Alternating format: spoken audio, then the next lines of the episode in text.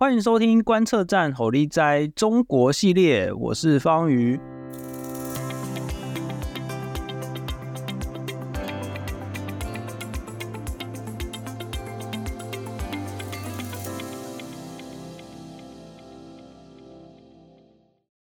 今天呢，我们很高兴邀请到 NGO 金明联的研究员欧许韶来跟我们分享中国的媒体渗透。就是中国对台湾有收买了很多媒体，金明联也就是经济民主联合这个 NGO 呢，六月二十号的时候在立法院办了一个记者会，那呼吁呃政府应该要进行修法。那我们呢就邀请呃欧许韶研究员来跟我们讲这一次记者会的这个内容。诶，在开始之前呢，我们是不是请许韶来帮我们介绍一下金明联？好，Hello，各位听众，大家好。我是经济民主联合研究员欧旭韶，那我就简单介绍一下金明联这个组织。经济民主联合呢，其实是起源于二零一三年的反服贸运动，大家可能比较知道是二零一四年的太阳花运动。不过其实呃，有一群 NGO 工作者，他们从二零一三年台湾跟中国签订服贸之后，他们就开始关注这件事情，所以我们会说金明联是从二零一三年开始的。不过是在二零一四年的太阳花运动之后才正式成立的。然后那时候成立的时候，原本的名字是叫反黑箱服贸民主阵线，后来才改名成经济民主联合。最近这个服贸就是那个服贸，对不对？就是最近我们网络上面大家都在讨论说，哎，就是像是总统候选人柯文哲，他就是想要重启服贸嘛。那最近也有很多国民党的候选人也跑出来讲说要重启服贸。那这个十年前的这场服贸运动，其实是起源于二零一三年哦，就是应该是签先签署，然后呢，隔年二零一四年的时候送到立法院嘛。那诶，那个时候你是为什么会加入金明联？呃，其实我加入金明联是二零二零年的时候，那个时候刚好有朋友先加入金明联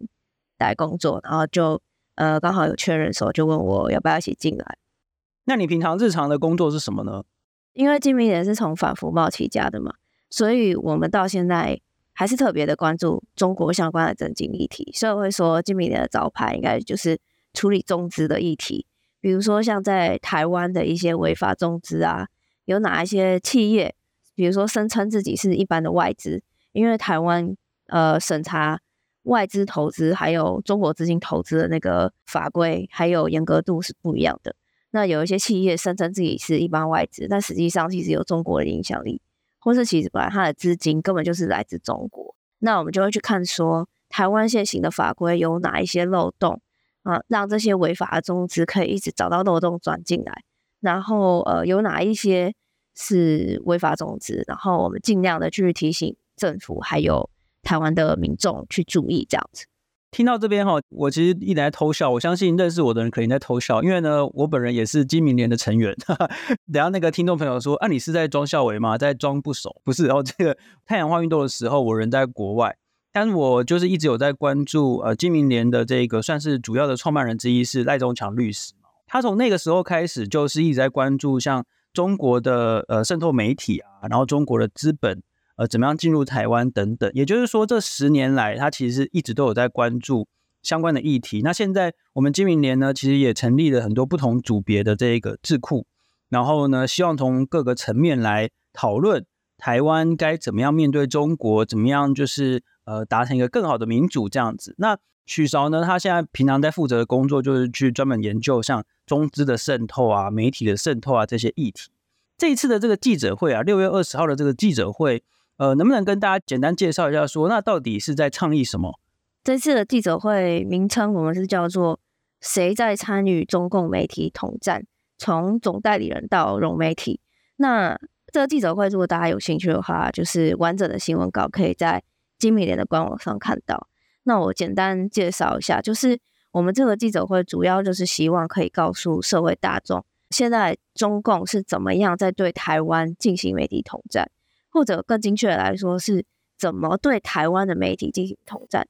呃，那这个记者会其实一切的起源就是从这个两岸媒体人北京峰会开始。这个活动今年原本是要办第五届，那这活动一直以来都是由北京的日报报业集团来主办。然后台湾的旺旺中时媒体集团是做协办。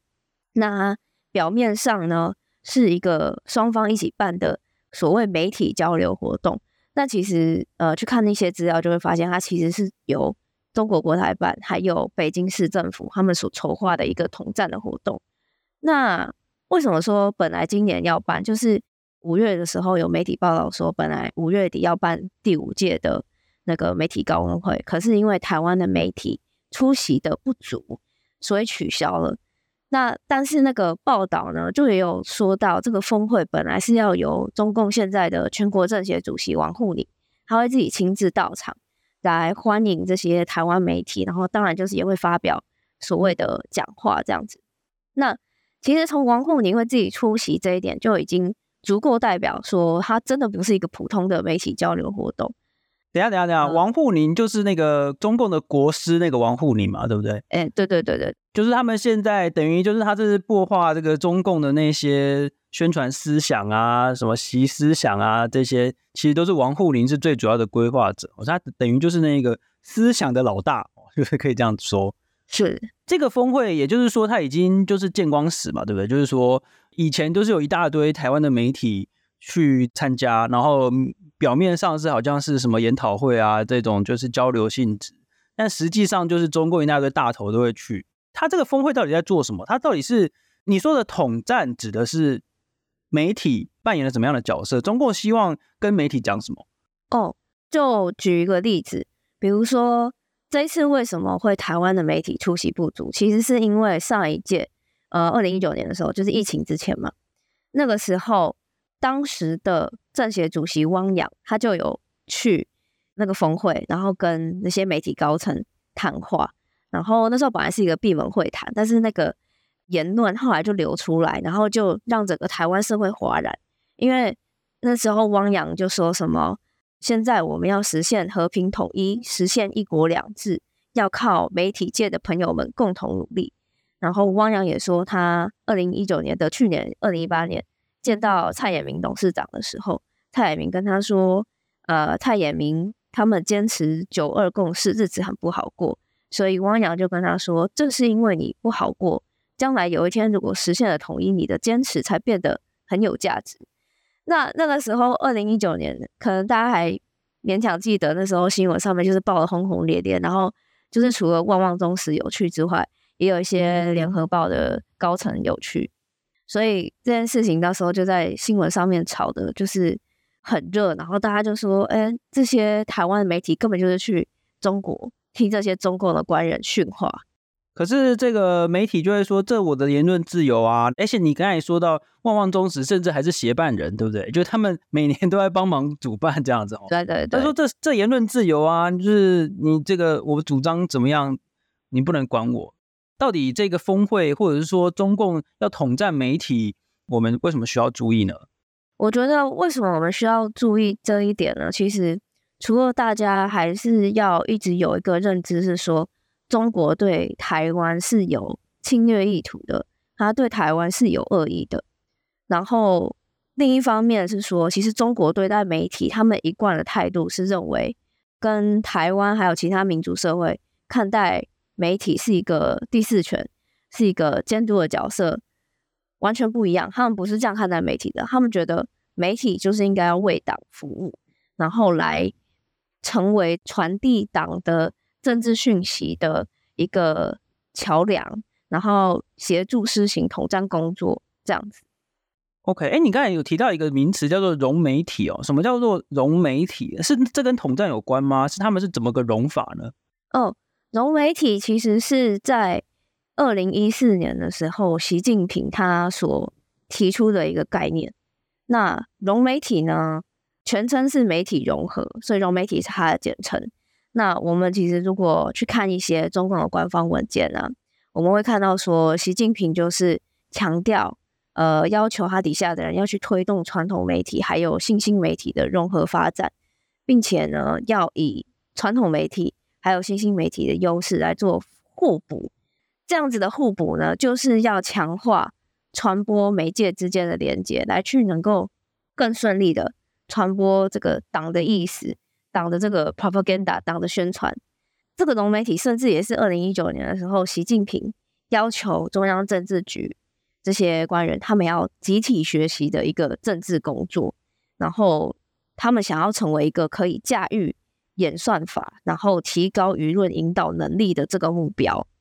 OK，所以我们简单来说，就是他们现在非常的会利用这些媒体啊，而且是传统媒体跟新兴媒体，也就是网络上的这些社群媒体啊等等，然后去进行宣传啊。比如说跟台湾方面的话，就是说讲说中国有多好嘛，然后呢讲说这个大家要反台独啦，或然后这美国有多差啦，民主政治有多差，类似像这样子。那那个我记得你是不是在那个记者会上面的时候讲了很多啊？就是那个中国融了我们哪些媒体，就是。一长串嘛，就是说一般人其实很很难感觉到说，其实我们的媒体很多都是在为中国讲话。那你是不是可以把那一串那个名单跟大家讲一下？好啊，好啊，我说明一下我们这个名单是怎么来的。就是我们发现呢，他们为了去实践融媒体这个政治进程，他们其实就是会办很多我们会在网络上看到、网络上或者新闻上看到的一些两岸媒体的交流活动。比如说，就是带一些台湾的媒体到中国那边去玩、去拍摄、去报道当地。然后我们其实这样子从，比如说中国台湾网啊，或是人民网统计起来，光是今年从三月开始就有办了七场这种相关的活动，比较有名、有趣的，大家比较熟悉的，可能就像是 ET Today 啊，然后台湾导报、联合报、旺旺中时、TVBS，然后东森新闻台这些的。那另外呢，我们也有在去根据，比如说中国那边发出来的新闻稿上面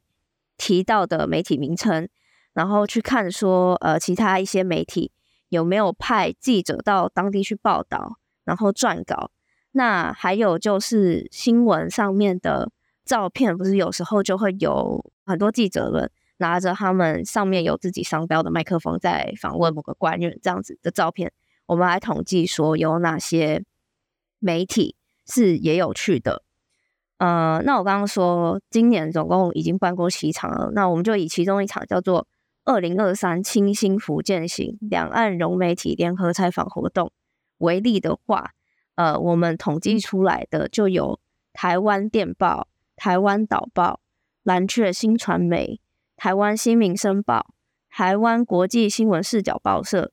八方新闻、高新传媒、宝岛联播网嘉义之音、两岸时报总社、快乐联播网，还有台湾飞碟联播网等等，这十一家网络媒体还有电台去参与这样子。哇，那等于就是很多那种很 local 的电台，然后可以覆盖到，这几乎是全台湾的各地都有了嘛？对，就是说，这个你从地域上来看的话，都有嘛，对不对？对啊，因为其实这些小媒体的话，可能平常也比较不会引人注意，但它的受众可能还是很多。OK，对，就是比如说开车的时候，大家打开那个就是广播来听，哎，就是开始在讲中国有多好这样子。如果从我们一般人的这个角度来看，因为 NGO 或者是金明联现在在做的事情，就是说要去倡议修法嘛，那就是我们的这个二十号六月二十号这场记者，最主要是想要。就是请政府啊，立法委员赶快去立反渗透法，不是立反渗透法，修改反渗透法，然后明定一些什么叫做统战行为。就比如说像旺中这样子，一直跟这个中国统战组织去合办活动啊，这当然就是明确的这个统战行为。可是我们问题是我们现在的法律并没有相关的规范可以规范这种统战行为。哦，那那我们就是倡议说要去修改这个反渗透法。要求，如果你要从事统战行为，就是你帮中国从事统战行为，必须要申报。就是我们并没有禁止你做，但是你要申报，你也必须要跟大家讲说，哎，我现在就是在帮忙中共统战这样子。对，还有一些其其他的这个相关的这个说法，我我这样子解释应该是正确的嘛，对不对？对对对对，没错。就是说我们并没有说要不准你做，也没有不准你去讲中共有多好，也没有不准大家说你要。组织这个呃相关的活动，帮忙中共组织，或者是主张要统一，都没有不准哦。但是如果说你要帮忙中共的话，你必须要申报，就这样子。那对一般人来说啊，就是说我们怎么知道我们看到了的东西、听到的东西是统战？我就是说这些你看这种大大小小的电台媒体，当然主流媒体我们常常看到，我们都戏称《中国时报》是真的蛮中国的那个《中国时报》。对，然后。联合报的英文就是 United 嘛，就是要要统一嘛。那所以他们都名副其实啊。但是其他那种小媒体，我们又不知道，我们该怎么样判断，或者我们该怎么面对这些？这等于是无孔不入的统战行为。我们我们该怎么样面对呢？我觉得我们今天会把这个议题拿出来讨论，当然有很大一个层面。虽然说我们希望政府可以去更重视这件事情，能够去填补我们目前法律上的漏洞，但是我们也是想要提醒台湾社会的大家，就是中国这些看似非常普通的交流活动，不论是呃旅行团、参访团，或者是采访团，那甚至是研讨会。这些其实都是以交流活动的名义，然而后面其实对中共来说，他们有一个更大的目标，是他们想要去去达成的。也就是说，在我们来讲看来非常普通的活动，对中共来说，其实都是经过非常紧密，而且是非常有目的性的再去做规划。那我觉得这些媒体当然不可能就是直截了当的跟你说，哦，我这个新闻稿是从。中共人民官方发的新闻稿抄来的，或者是呃，目前我们刚刚提到的，现在也没有要求这些有，比如说受中共招待啊，或者是呃有，甚至是可能拿了一些广告费用的，他们目前并不是需要去做申报，所以这方面并没有公开透明。那我觉得社会大众其实如果看多了这些中共官方文宣的论调，大家也会稍微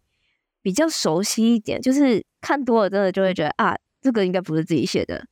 然后，而且大家听完这一集 podcast 时候，应该会更了解，就是中共他们现在在做的融媒体这个形式，他们的运作方式是怎么样，还有他们的企图，他们到底是居什么心这样子。这个简单来说，就是说每一个人其实都有需要去了解，说中共到底在对台湾做怎么样的渗透，然后呢，怎么样的这些媒体的这个统战，然后那。当然，这些事情对一般人来说，可能还是没有这么容易发现，这可能需要一些练习。那我这边就推荐按赞追踪金明联，然后呢，还有蛮多就是在做相关的研究的这些组织啦。举个例子，比如说这个黑熊学院呐，我在做资讯战的啦，很多组织哦。那希望大家能够去了解哦，去去加强自己媒体试读的能力哦。然后，因为中共的这些行为，统战行为，就是他去收买媒体啊，这些行为其实。在国外已经把它称为叫做锐实力 （sharp power），那个就是很锐利的那个锐，锐实力。他就是说，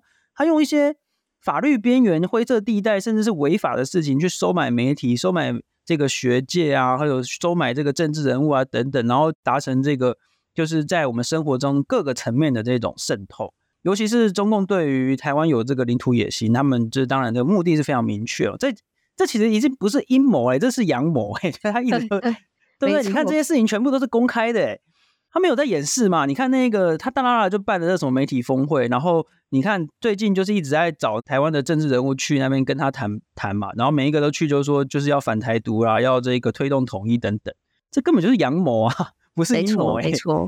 对对啊，那就是有很多 NGO 呢，就是持续在做相关的研究了哦，就是还有倡议，希望大家能够了解这些事情，那以免哦大家以后看到这些。所谓的融媒体已经被融进去的那些媒体，然后一直不断的报道中国的东西，然后就被潜移默化，这样就比较不好。那诶，许长，你最最后还有没有什么就是要补充给各位听众朋友们？我可以跟大家推荐一下，真的可以按赞追踪今明年的脸书专业。那那个上面呢，呃，我们最近今年也有计划要去推出一些研究报告，比如说像是中国的经济胁迫方面的。或者是对于台湾本身的一些国防议题，我们今年都会推出一些呃研究报告，然后会放在我们的呃脸书上面来告诉大家。那全文当然就会放在我们的那个官方网站上面，所以非常欢迎大家可以持续的关注今明联的脸书专页。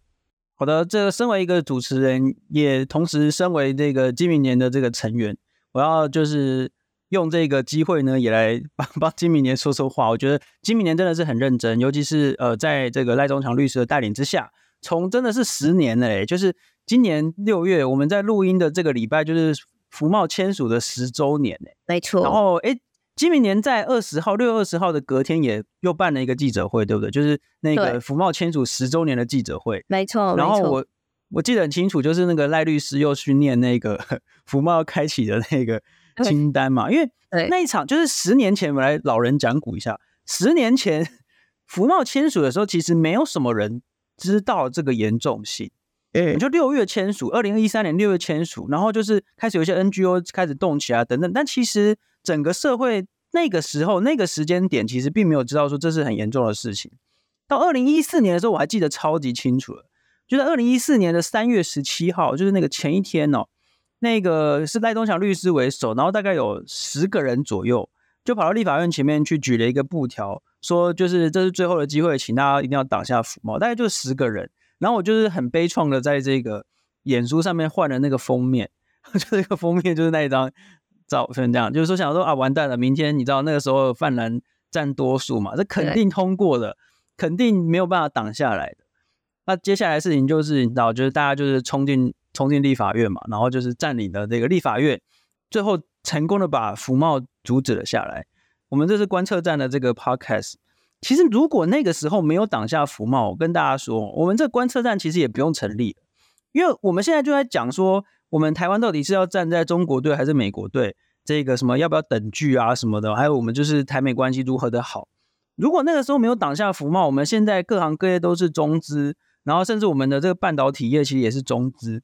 我们根本就不需要讨论这些，我们直接就是中国队。OK，我也不会有观测站，也不会有金明联，也不会有这些 NGO 了啦。在那个平行宇宙，如果没有这个太阳花运动的发生的话呢，但各位也不不会听到我们现在这个观测站底加啦，还有观测站侯立斋，我们这个美国台湾观测站恐怕也不会成立，因为我们就已经直接站在中国那边。对，所以呢，请大家一定要多认识一下这个其实不是很久以前的历史哦，就是这个太阳花运动。那我们今天很高兴邀请到欧许韶研究员，然后呢来跟我们分享反渗透，我们要。